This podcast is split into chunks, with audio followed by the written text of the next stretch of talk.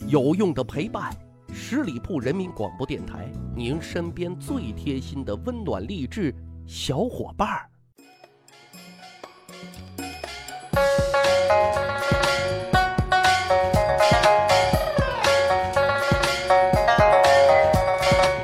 去扒历史，增长见识，密室趣谈，在下大汉。近期呢，跟大伙一样，都在追《长安十二时辰》。哎，这部号称口碑炸裂的剧啊，确实内容严谨，制作精良，环环相扣啊。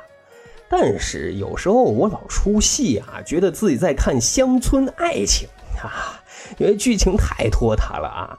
呃，不过也能理解，二十四小时内的事儿要用四十八集去演啊，也够难为编剧的。在这一部电视剧里头啊，李佳音饰演的张小静，她的身份呢是不良人。先给大家起底一下啊，究竟什么是不良人？其实这个名字啊起得很艺术。官方的解释，唐代官职名，主管侦查逮捕的官差。啊，类似于现在的刑警队啊，但是啊，这个伸张正义的官职，为什么要叫不良人啊？一听就觉得不是什么好人呢。原因很简单，不良人的选拔必须是那些曾经犯过事儿的人，而这些人呢，一般都是黑白两道通吃的啊，他们查办一些大案要案更好下手，所以呢，朝廷呢就专门找这样的人来办差。而且呢，还秘密支起了一道天网，啊，因为他们实际上啊就是大唐的超级间谍特工，哈，今天节目呢就来扒一扒啊，古代那些间谍特工机构和这些超级特工所拥有的超人本领。古语讲“知己知彼，百战不殆”，但是如何知彼呢？其实《孙子兵法》里啊。给了最明确、最直接的答案，那就是间谍了。在古代啊，这种谍战不仅用在国与国之间的，其实啊，在一个国家的内部也是一样啊。他们呢，有的是受皇帝啊，或者太后，亦或者是其他权贵的命令啊，潜伏在王公大臣或者是市井百姓当中，掩人耳目，打探消息。那下面呢，就讲讲几个具有代表性的间谍组织啊，比如说汉朝的绣衣使者，说的是啊，汉武帝天汉二年啊，也就是他封禅泰山之后的第十年，这个大帝啊，已经不是当年想要雄霸天下的大帝了。此时呢，他觉得唯有长生不老才是永恒啊，于是呢，就沉迷于美酒和炼丹之中。但是啊，对于权力的这种控制欲啊，丝毫是没有减退的。也许啊，是因为老炼丹、老干这些不正经的事儿啊，自己心里也不安，也虚，就特别的不自信啊，老害怕别人阴谋夺权，所以啊，他就专门成立了一个间谍组织啊，专门的去监视文武百官，包括啊自己儿子也不放过的。这些间谍耳目呢，受汉武帝直接的指挥，经常是神出鬼没，无所不在。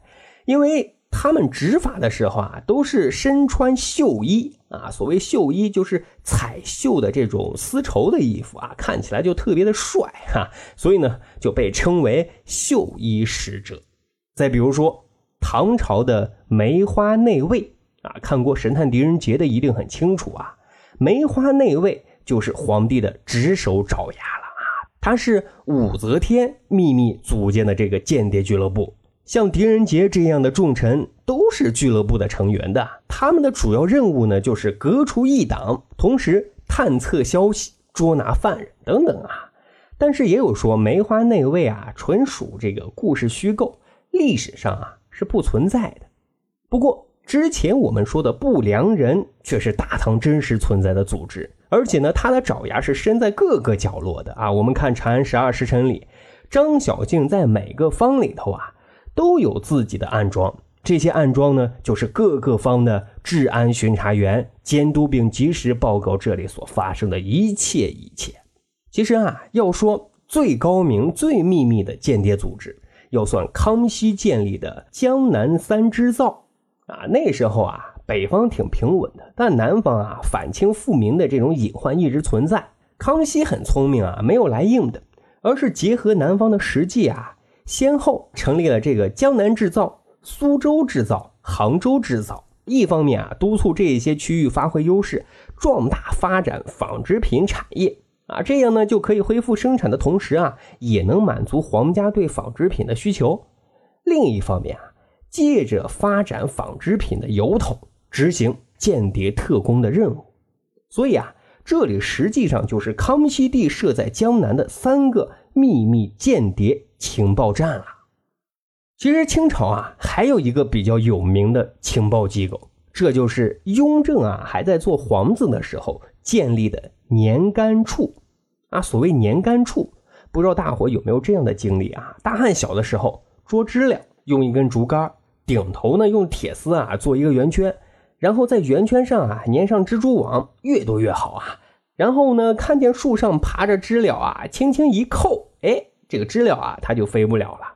这个年干处的职责 就是干这个的，因为夏天啊知了太多了，这一鸣叫太影响人家休息了。后来啊，是因为雍正啊为了这个争夺皇位，在这个地方啊就招募了一些高人做眼线啊，从事这个间谍活动，最终啊成功上位。嘿，这个年干处啊最后也就转正成为上虞备用处啊，继续发挥它的作用啊，但是名字一下子就高大上了许多啊。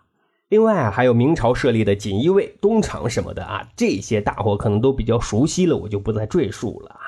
那接下来就再给各位小伙伴讲一讲啊，古代间谍特工身上都具备哪些特牛叉的技能呢？啊，比如说吧，零零七很厉害吧，但是啊，詹姆斯邦德还是要靠这些硬科技的啊，黑科技的，在古代。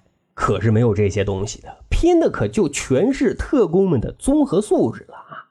给大家罗列几个案例啊，说有一年南宋军事重镇襄阳被援军啊给包了一个饺子，围的是水泄不通，求援的信息传递不出去，这可把襄阳城的守军啊给急坏了啊！这个时候突然两名特工人员请命要去传递这个消息，大家都认为这是不可能完成的任务啊，小鸟都飞不出去呀！结果啊，没想到这俩特工啊，竟然是蛙人，就擅长潜水。最终啊，通过水路啊，搬来了救兵，特厉害吧？能当特工啊，必然是要与众不同的。比如有的特工啊，还擅长跟鸟兽对话啊，驯服这些鸟兽，传递信息。我们常看到的，比如说鸽子、狗等等啊，这些其实都是小儿科。最厉害的，据说可以驯服鸵鸟、骆驼，甚至是老鼠和鱼，啊，简直神奇的不要不要的啦！还有，想要成为一名优秀的特工啊，动手的能力、学习的能力一定要特强。比如说，你想要成为千里耳，你得会制作古代最早的窃听器呀，什么呢？听翁啊，这个制作工艺啊，墨子记载有完整的制作使用说明书。据说啊，可以利用共振的这一原理，探听到方圆几十里的动静。你学习能力不强，动手能力不强，这一招啊，肯定是学不会的。再比如说，用明矾水来写信啊，信写完之后字会消失，只有把信啊泡在水里啊，这一字才会重新显现。那这可是运用了化学的原理。看来啊，在古代，你要是没有知识，哎，还当不好这个特工的。其实最令人觉得牛气的啊，是他们破译的能力。比如《长安十二时辰》里啊，通过各种蛛丝马迹在破译“雀乐或多”啊究竟是什么啊？这是一种超强的逻辑推理和联想的能力。古代特工之间啊，他们传递信息常用音符、音书、字验、反切码等等啊。举一个例子。比如说音符啊，阴天的阴，符号的符，是一堆啊长度不等又没有任何图案的竹片啊，这竹片不同，代表啊不同的意思。两军开战之后啊，这些竹片那可是传递着战场、战术、战略的不同消息的。至于后面的音书啊、字验啊、反切码啊等等等等，对不起啊，太难了，这个不太好解释啊。反正啊，就是超强的这种逻辑推理加密的一种信息传递形式啊。总之，千万别以为做间谍特工啊就是能打这么简单，而是关乎一个人的胆识、智慧、能力等综合素质的啊，不是说你想当就能当的。好，十里铺人民广播电台，长见识，长谈资，密室趣谈，这就是咱今天的节目。如果您对历史边角料很感兴趣，欢迎大家关注十里铺人民广播电台的公众微信账号，然后回复数字一就可以添加大汉的个人微信。经过简单审核之后啊，我就会邀请大家进入这个小分队当中，咱就可以谈天谈地聊历史段子。本期节目就是这样，感谢您的收听，咱啊下期再会。